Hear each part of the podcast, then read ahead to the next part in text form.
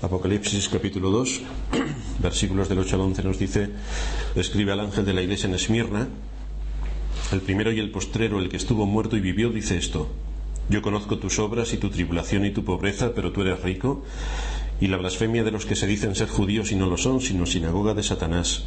No temas en nada lo que vas a padecer. He aquí el diablo echará a algunos de vosotros en la cárcel para que seáis probados y tendréis tribulación por diez días. Sé fiel hasta la muerte y yo te daré la corona de la vida. El que tiene oído, oiga lo que el Espíritu dice a las iglesias. El que venciere no sufrirá daño de la segunda muerte.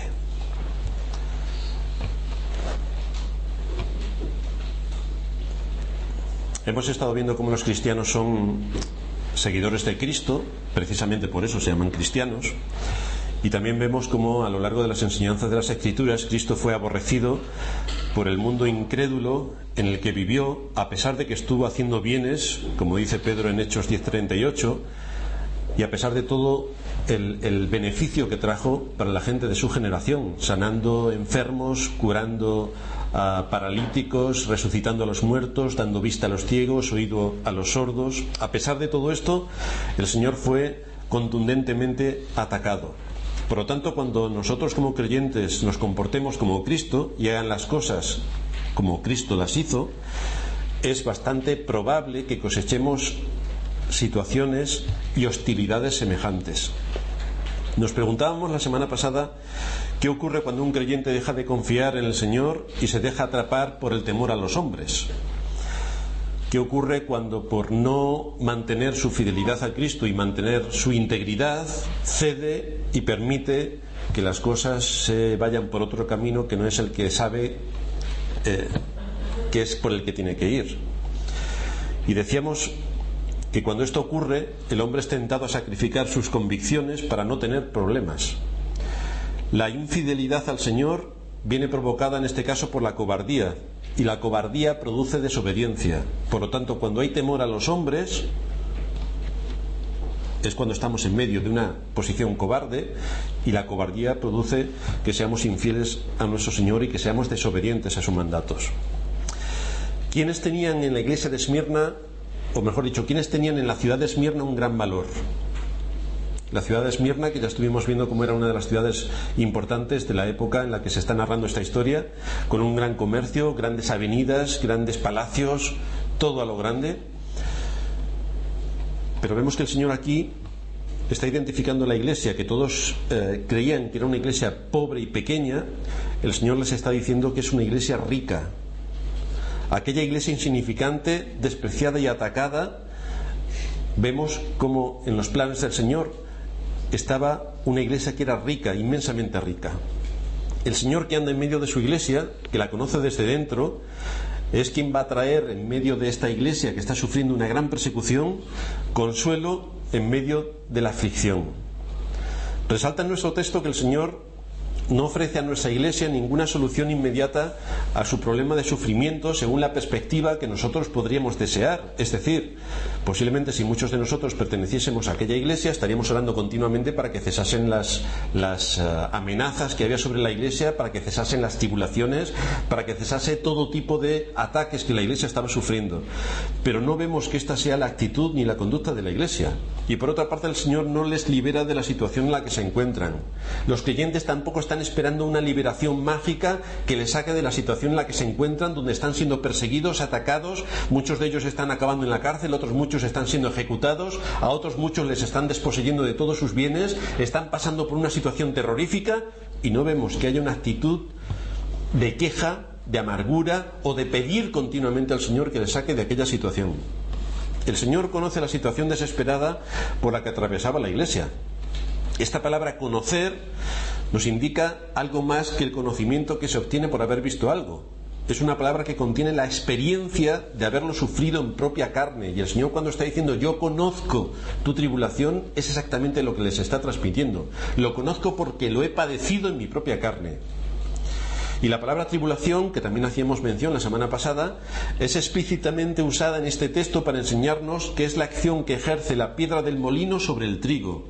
Es una acción contundente, No es una simple experiencia la que le ha sobrevenido a la iglesia de Esmirna, no es una simple aflicción por la que están pasando, sino la más dura prueba soportable. Y es la prueba que ejerce la piedra del molino cuando pasa por encima del grano lo hace harina, lo tritura, lo desmenuza, lo cruje completamente. Esta era la situación por la que estaba pasando la iglesia de Esmirna. Y esta es la idea que se transmite cuando específicamente el texto nos dice que estaban pasando por una tribulación. Yo conozco tu tribulación. La enseñanza de las escrituras y la experiencia por la que pasaron nuestros antepasados en la fe y que ha quedado registrada en las escrituras como un testimonio para nosotros, nos muestra que no hay algo, no hay algo así como cree en Cristo y todos tus problemas desaparecerán. Es falso completamente cuando desde muchos púlpitos dicen y predican, cree en Cristo y todos tus problemas desaparecerán. Es completamente falso, es una mentira. El Señor no entiende la liberación de su pueblo de la misma manera que el hombre entiende la liberación. El hombre espera, cuando muchas veces nos ponemos a orar, que el Señor llegue con la varita mágica y que de un solo golpe nos quite todos los problemas en los que estamos inmersos. Y el Señor jamás ha prometido que eso lo va a hacer. Para, nosotros es lo que muchas veces esperamos según la carne, no ser sometidos a la aflicción, no ser sometidos a las pruebas, no ser sometidos a la tribulación. Pero el Señor supone y prepara a su pueblo para que pase por la prueba de fuego, porque es la única manera que tenemos de madurar. Y es la única manera que tenemos de entender que somos todo dependientes de Él, porque si no empezaríamos a, a, confiar en nuestras propias fuerzas y a pensar que por nuestras propias fuerzas podemos hacer todo, por nuestra gran inteligencia, por nuestra gran fortaleza, por nuestros muchos estudios o pocos estudios, por el entorno donde nos movemos. Y cuando todo esto empieza a adquirir cuerpo dentro de nosotros, confiamos en nosotros mismos y no en Dios. Por eso nos vienen las pruebas, para que sepamos que somos débiles y finitos y que nuestro espacio en este mundo está limitado también y que dependemos en todo de Dios. Así que si alguien esperaba encontrar la promesa de que por ser hijos de Dios va a ser librado del sufrimiento, va a ser librado de la tribulación o de la aflicción, se llevará una sorpresa porque en ningún lugar de las Escrituras Dios promete nada semejante a su pueblo. Jamás, jamás. Y esto, si lo tenemos claro, nos va a ayudar a evitar que podamos caer en la desesperación. Nos va a evitar que podamos caer en la frustración o en la desesperanza. Porque nuestra base y fundamento tiene que estar en someternos en obediencia a la Escritura y esperar la voluntad de Dios, que normalmente no es la nuestra. Pero a eso nos llevan las escrituras, a guiarnos para que descansemos y confiemos en Dios en medio de las dificultades, los problemas, las tribulaciones y las aflicciones en las que nos vemos envueltos en este mundo. La frase que aquí el Señor introduce es sumamente interesante cuando dice no temas en nada lo que vas a padecer. Uno pudiera haber estado esperando, bueno, vamos a orar para que el Señor nos libere de todo esto. Y entonces el Señor, la frase que tendría que decir es, no te preocupes que no vas a sufrir en absoluto, que es lo que normalmente estamos esperando cuando oramos. Alguien está enfermo, Señor, que lo sanes. Y si el Señor no quiere sanarlo, o está el Señor obligado a sanar porque nosotros se lo pidamos. Señor, que esta aflicción que tengo, que me la quites. Y si el Señor no quiere quitártela, ¿por qué estamos siempre esperando cosas mágicas cuando el Señor ha dispuesto también unos medios naturales para que las cosas ocurran? Así que el Señor le dice aquí a la iglesia, no temas en nada lo que vas a padecer. Es decir, vas a padecer. Pero no temas, yo estoy para consolarte. Y esto es lo que debemos buscar cuando estamos levantando nuestras oraciones delante de Dios. Buscar su consuelo y su aliento, no la solución de nuestros problemas, porque los problemas los tenemos que resolver nosotros, con la ayuda suya, pero los tenemos que resolver nosotros. Así que el Señor está preparándoles para esa situación de aflicción, les está dando ánimo y consuelo para que puedan atravesar la prueba mirando correctamente al final del camino, a la meta que tienen preparada delante de ellos, que miren a la meta, Así que vemos que no hay ninguna promesa de que serían librados de la prueba por ser hijos de Dios. Es decir, el resto del mundo está sufriendo. Yo, como soy hijo de Dios, no sufro. Eso es una auténtica necedad y una falsedad. Si alguien piensa que acercándose a las escrituras va a encontrar la pócima mágica que le libere de sus problemas. No, las escrituras te van a dar todos los recursos que vas a necesitar para fortalecerte en Cristo y afrontar los problemas, pero no te los va a quitar. Te va a enseñar a pensar, para que no tengas más problemas aparte de los que ya tienes. pero te va a ayudar a, a consolarte en medio de los problemas.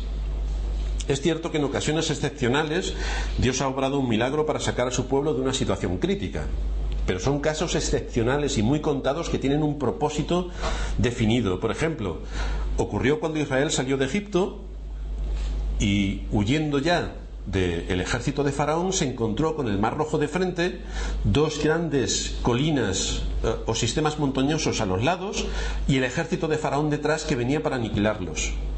Y allí se obró un gran milagro. Dios abrió el Mar Rojo por donde pasaron en seco el pueblo de Israel y cuando llegaron los egipcios perecieron ahogados. Ahora, no pensemos que Dios está obligado a actuar siempre de esta manera.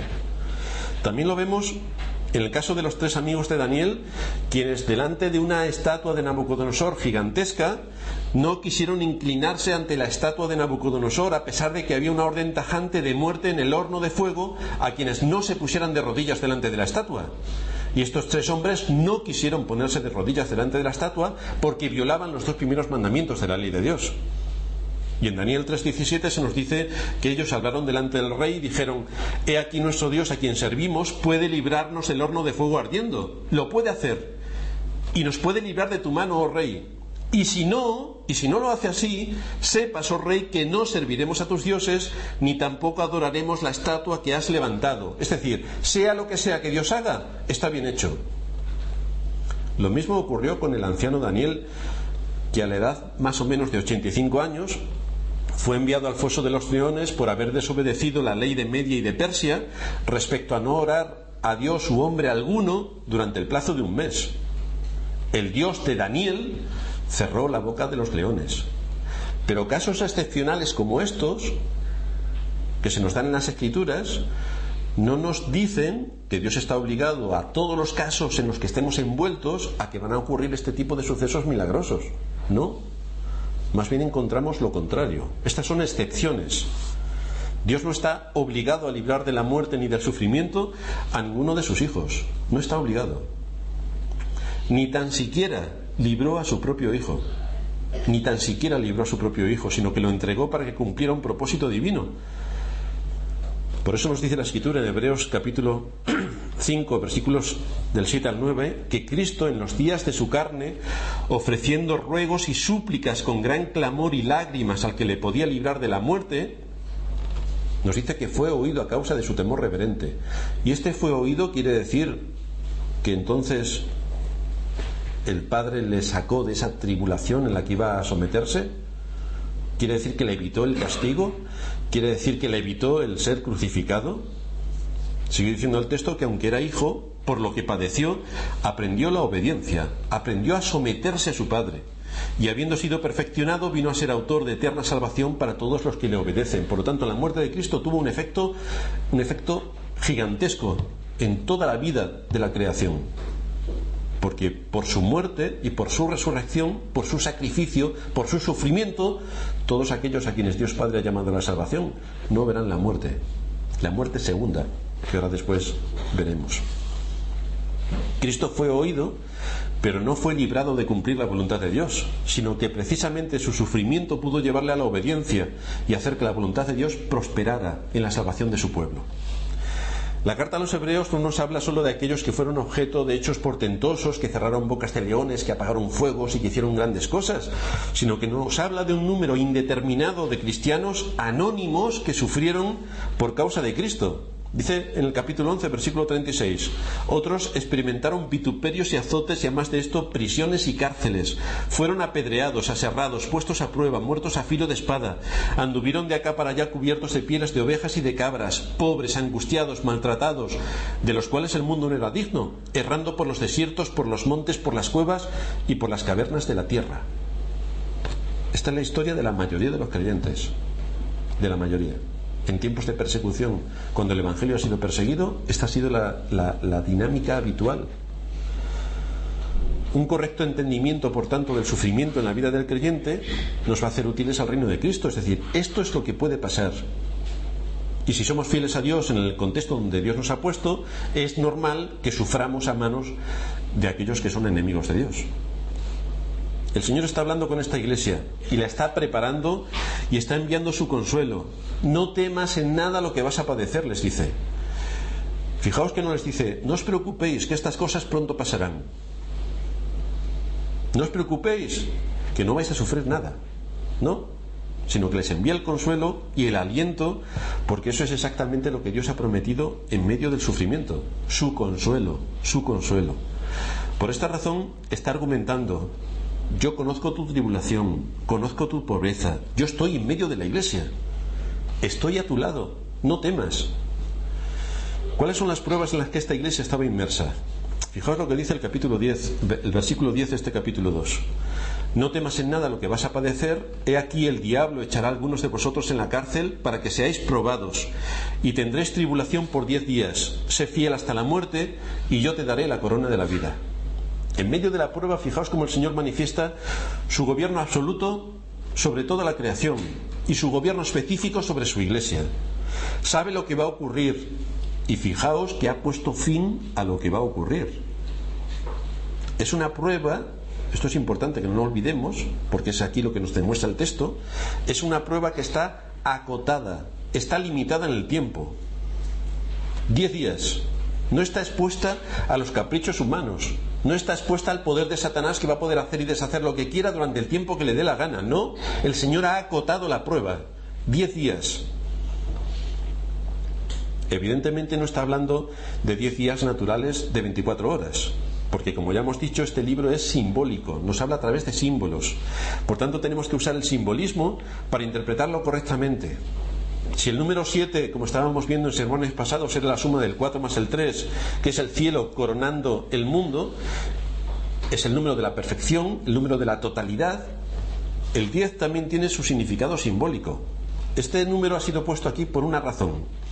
Dice Grau, el 10 es uno de los números favoritos de Apocalipsis. En tiempos antiguos se daban muchos más casos que hoy de hombres que ya sea por causa de las guerras o de accidentes perdían uno o más dedos de la mano. Eran por tanto hombres incompletos, mientras que quienes conservaban todos sus dedos eran hombres completos con toda su integridad física. La suma de los cinco dedos de cada mano llegó a simbolizar el hombre completo e incluso creó el sistema métrico decimal, porque por eso contamos con los dedos. Sistema métrico decimal 10, los dedos de las manos. Uno de los castigos que se aplicaban a los enemigos era cortarle los pulgares para dejarles como seres incompletos. Uno sin pulgar, las manos no te sirven ni para la mitad. No es pues extraño, sigue diciendo Grau, que todos los deberes humanos se hayan codificados en diez mandamientos. Es el todo del ser humano, es el todo de la ley. En Apocalipsis el dragón y la bestia tienen cada uno diez cuernos. También la bestia escarlata del capítulo 17 que llegaremos tiene diez cuernos que son interpretados como reyes. Los diez cuernos son símbolos de poder completo y de gobierno absoluto. En Apocalipsis aparecen también otros muchos múltiplos del diez que iremos viendo más adelante conforme vayamos avanzando en el texto. Por lo tanto, los diez, los días de tribulación que aquí se definen en el texto se está refiriendo a un periodo completo de sufrimiento. Es decir, vais a sufrir hasta el límite, un periodo completo. Pero hasta el límite y punto, no más. Pero tampoco menos. Es un periodo completo de sufrimiento. El propósito de todo este periodo completo de sufrimiento, el Señor mismo también lo dice, seréis probados. Por lo tanto, tenemos que mirar bien las cosas que ocurren en nuestra vida, porque son pruebas que el Señor envía a su pueblo para fortalecernos. ¿Por qué razón estuvieron los israelitas 40 años en el desierto? Seréis probados. Y aquí es lo que también les está diciendo la Iglesia, seréis probados. El significado de la palabra probar nos dice que es someter a un examen cuidadoso a una persona o cosa para comprobar si está a la medida de otra a la que debe de ajustarse o para verificar que cumple con las expectativas que se esperan de esa cosa de acuerdo a su naturaleza y al propósito por el que fue creado. Eso es probar. Por ejemplo, si nosotros compramos una batidora, esperamos que cuando ponemos la batidora dentro del vaso desmenuce y haga polvo todo lo que, o líquido, todo lo que entra dentro de su ámbito de actuación. Ahora, nadie esperaría que la batidora hiciera palomitas, porque ese no es el propósito de la batidora. Ni la batidora puede inflar la rueda del coche. Ese no es el propósito de la batidora. Por lo tanto, la batidora está hecha específicamente para cumplir un propósito. Esto es a lo que se refiere aquí la escritura cuando está hablando de probar. Va a probar para verificar si los creyentes en las iglesias de Esmirna, en este caso concreto, estaban capacitados y preparados para hacer frente a todo lo que se esperaba de ellos en medio de la prueba y del sufrimiento. A ver si las doctrinas y todo lo que Dios había hecho en sus corazones estaba de acuerdo a la vida y al sufrimiento al que iban a ser expuestos seréis probado seréis probados supone el evidenciar que las características que deben dominar un carácter cristiano están en su sitio y cumplen su papel. Para eso iban a ser probados, para verificar si realmente eran verdaderos y auténticos creyentes. El apóstol Pedro en su primera carta en el capítulo 2, versículo 21, dice, pues para esto fuisteis llamados, porque también Cristo padeció por nosotros, dejándonos ejemplo para que sigáis sus pisadas. O sea que para esto fuimos llamados. Por lo tanto, es normal que en medio de la vida de los creyentes haya sufrimiento. Es normal, porque es un método que Dios utiliza para probar a su pueblo y para fortalecernos en la fe. Cristo no solo sufrió, Cristo pasó con éxito la prueba a la que fue sometido. Cristo puso de manifiesto que evidentemente era aquel a quien Dios había designado para cumplir su propósito salvador. Y esta es la esperanza también que Cristo pone delante de la iglesia. Yo soy el que estuve muerto. Es así como empieza la carta de Esmirna. Yo soy el que estuve muerto y vivió. Esa es la esperanza. De ahí que su próxima frase sea, sé fiel hasta la muerte. Sé fiel hasta la muerte, porque yo he pasado por todo lo que tú has pasado. Y yo estoy gozando en gloria de toda la perfección de mi ser. Podemos comprobar que no se trata de una prueba cualquiera. Recordamos que es una prueba de una enorme magnitud, una prueba por la, por la, que están siendo pulverizados bajo la presión del entorno social que les envuelve. Así que el Señor no les da esperanzas carnales de que no os preocupéis, todo mejorará y seréis felices y comeréis perdices. No, El Señor les está haciendo asentar sobre un fundamento firme. Yo estuve muerto y viví. Y eso es exactamente lo que os espera a vosotros. Vais a pasar por la tribulación, por una terrible situación, pero porque yo vivo, vosotros también viviréis. De manera que esta sólida base que está dejando en el corazón de los creyentes les va a dar la confianza para que sepan cómo deben descansar en la obra perfecta de Cristo un Cristo que nos dio la fe para que pudiésemos creer y aceptar su palabra y vivir confiadamente en este mundo durante el tiempo que nos toque vivir. Así que vemos que no hay ninguna aportación del hombre que le pueda mantener en pie cuando está en medio de la batalla. Es la fe de Jesucristo la que se aplica a cada creyente y que le hace confiar y descansar en Dios y en sus promesas. La prueba que está haciendo fuerte a esta iglesia es sumamente dolorosa. El Señor lo sabe y la describe. El diablo echará a algunos de vosotros en la cárcel para que seáis probados. Pero no podemos pasar por alto que el consuelo y el aliento que el Señor les está dando para que no dudasen ni cuestionasen su fe es Cristo. Es Cristo, es la experiencia de Cristo, es lo que Cristo ha hecho, lo que debe motivarles y darles consistencia a la fe. Así que vemos cómo en toda esta experiencia por la que ellos están pasando no encontramos absolutamente nada en cuanto a resignarse. Pobre de nosotros, nos ha tocado este papel, pues lo vamos a asumir con resignación. No. Encontramos las palabras de consuelo necesarias para que su fe se fortalezca y para que descansen en Cristo, sabiendo cuál es el propósito por el que Cristo les está sometiendo a esta situación. Seréis probados durante diez días, pero sé fiel hasta la muerte y yo te daré la corona de la vida. No son pruebas ocasionales de la fe aquellas por las que están pasando, sino que algunos de ellos van a morir a manos de los enemigos de la fe, otros, como decíamos antes, van a ser eh, encarcelados, a otros se le van a despojar de sus, de sus bienes. De ahí que el Señor les hace una promesa. Sé fiel hasta la muerte y yo te daré la corona de la vida. Esta corona, desde luego, es el máximo galardón que Dios otorga a su pueblo. Como vemos en el desarrollo de toda esta situación con la iglesia de Esmirna, o como podemos ver en situaciones parecidas en la vida de los grandes héroes de la fe que aparecen en Hebreos 11, o como vemos en las enseñanzas generales de las Escrituras, y así se corrobora también por nuestra propia experiencia, el sufrimiento es algo que va unido a la vida del hombre. Es algo que va unido. Sea por unas cosas o por otras, en el mundo tendréis aflicción. Siempre. Eso va a ser así, siempre. El problema mayor al que nos podemos enfrentar es el de asumir que vivimos en este mundo con las expectativas de las películas de Hollywood. Claro, nos ponemos a ver películas de Hollywood y luego queremos que las películas de Hollywood sean la realidad de nuestra vida. Pero eso es incompatible. En Hollywood la mayoría acaban felices y contentos y todos los problemas resueltos. Pero esto en esta vida no ocurre así. Así que debemos tener mucho cuidado en cuando veamos una película no pensar que esa película es nuestra vida y que entonces nosotros seremos la princesa o el príncipe o el caballo o a veces el burro o qué vamos a ser dentro de la película. Y vamos a tener una idea correcta de que las cosas que nos venden a través de las películas no son las realidades de la vida. La vida es otra cosa.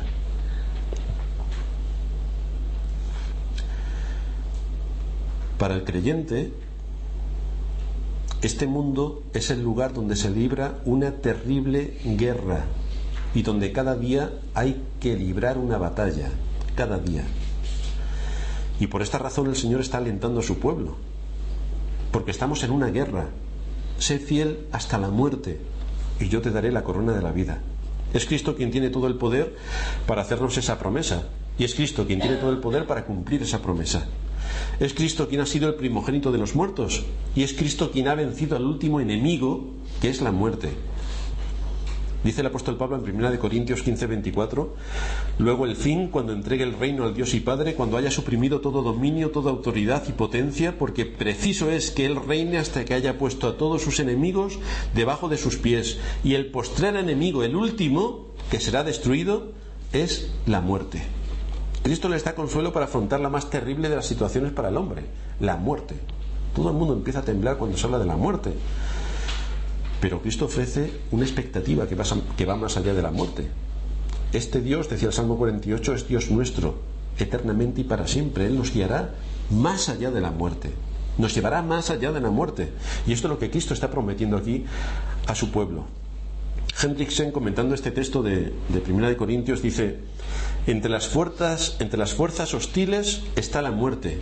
Esta fuerza ha gobernado y gobierna la raza humana desde el tiempo del pecado de Adán.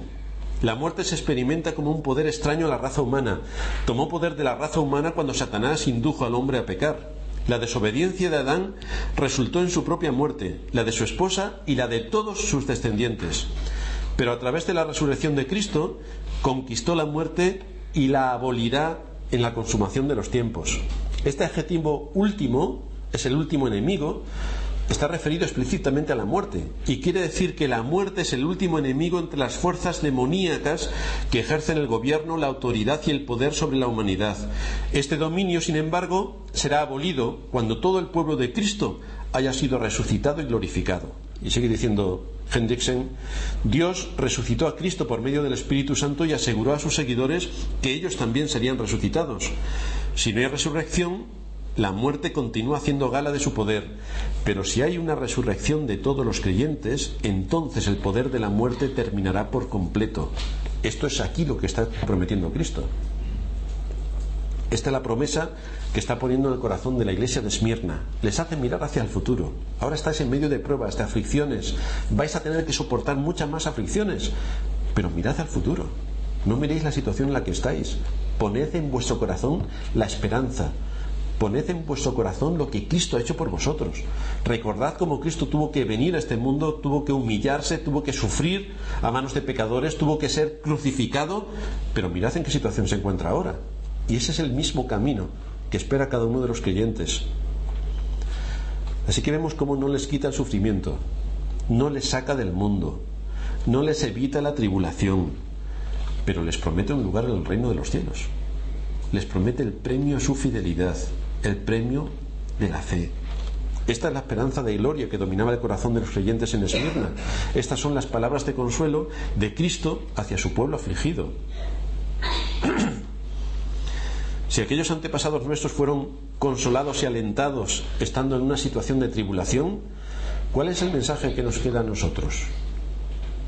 ¿Qué nos quiere decir a nosotros el Señor a través del mensaje de la iglesia de Esmirna? ¿Hacia dónde debemos mirar?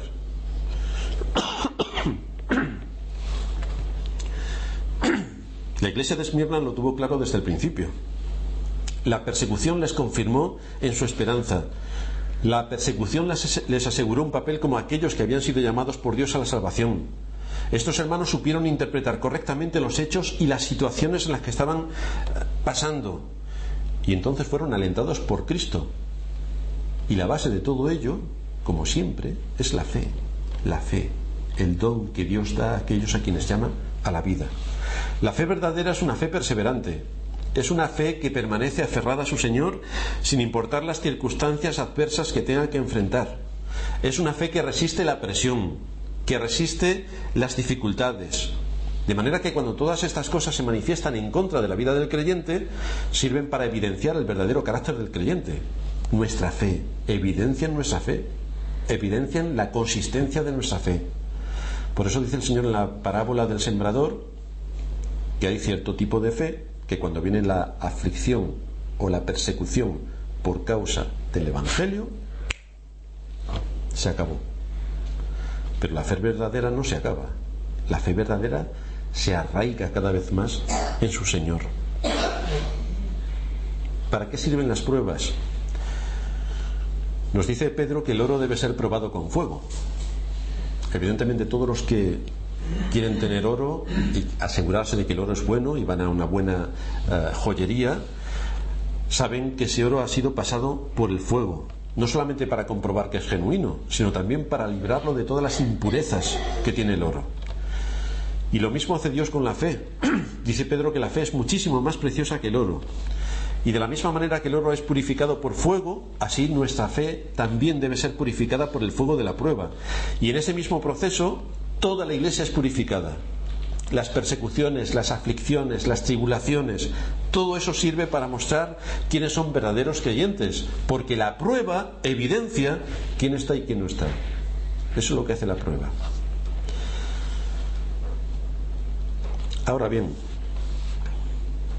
si el Señor trata de este modo con el pecado de sus hijos y con su iglesia en general, ¿cómo será el caso de aquellos que mueran en su rebeldía sin haber procurado el perdón y la reconciliación con Dios.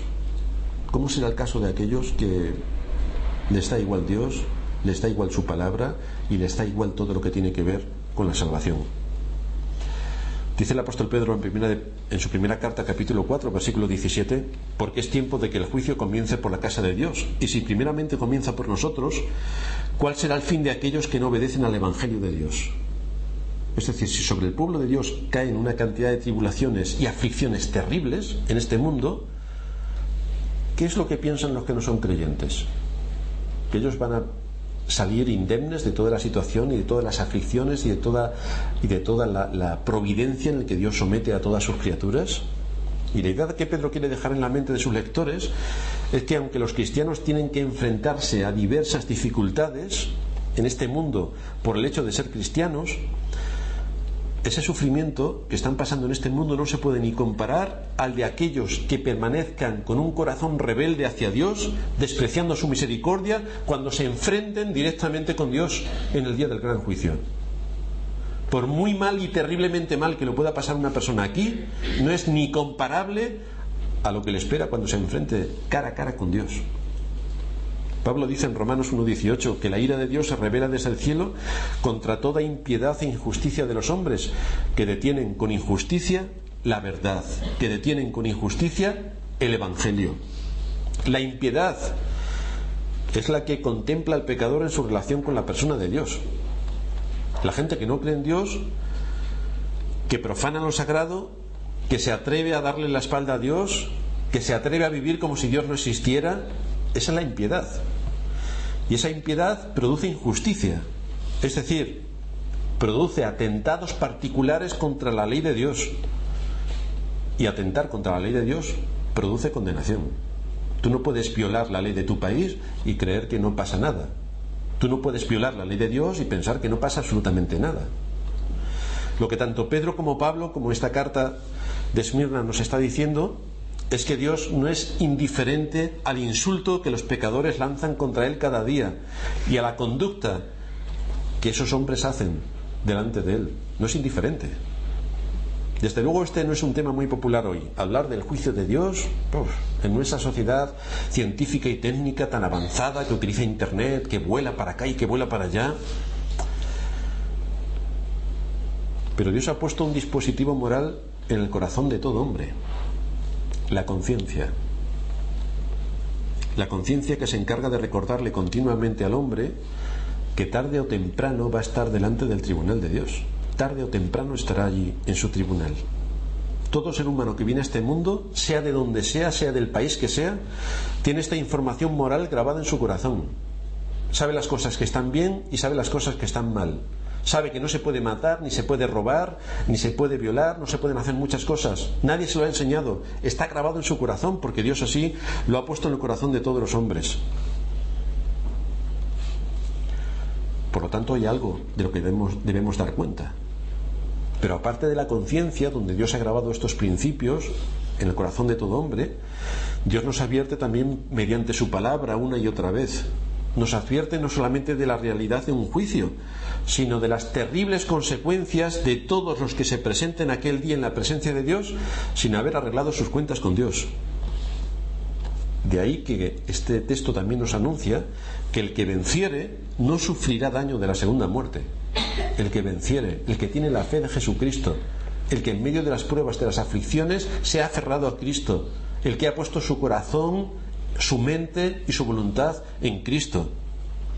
El hecho de que muchos hombres tomen el pecado a la ligera no debe llevarnos a pensar que Dios trata el asunto del pecado con ligereza. Y fijaos qué poco, con qué poca ligereza trata el Señor este asunto que envió a su propio Hijo a morir en una cruz para que el pecador pudiera ser reconciliado con él. Dice el, apóstol Pablo en Romanos 8:32, el que no escatimó ni a su propio Hijo, sino que lo entregó por todos nosotros, el que no perdonó ni a su Hijo. La gente piensa, bueno, como somos más o menos buenos, el Señor nos va a perdonar. Pero el texto nos dice que no perdonó ni a su Hijo. ¿Cómo la gente piensa que les van a perdonar a ellos? si no están bajo la fe de Cristo, si no están bajo el sacrificio de Cristo. Responder al llamado de Cristo e identificarnos con Cristo por la fe nos va a acarrear muchos inconvenientes en esta vida. Es lo que le pasó a la iglesia de Esmirna. Por identificarse con Cristo y por vivir de acuerdo a la doctrina de Cristo, tuvieron multitud de problemas.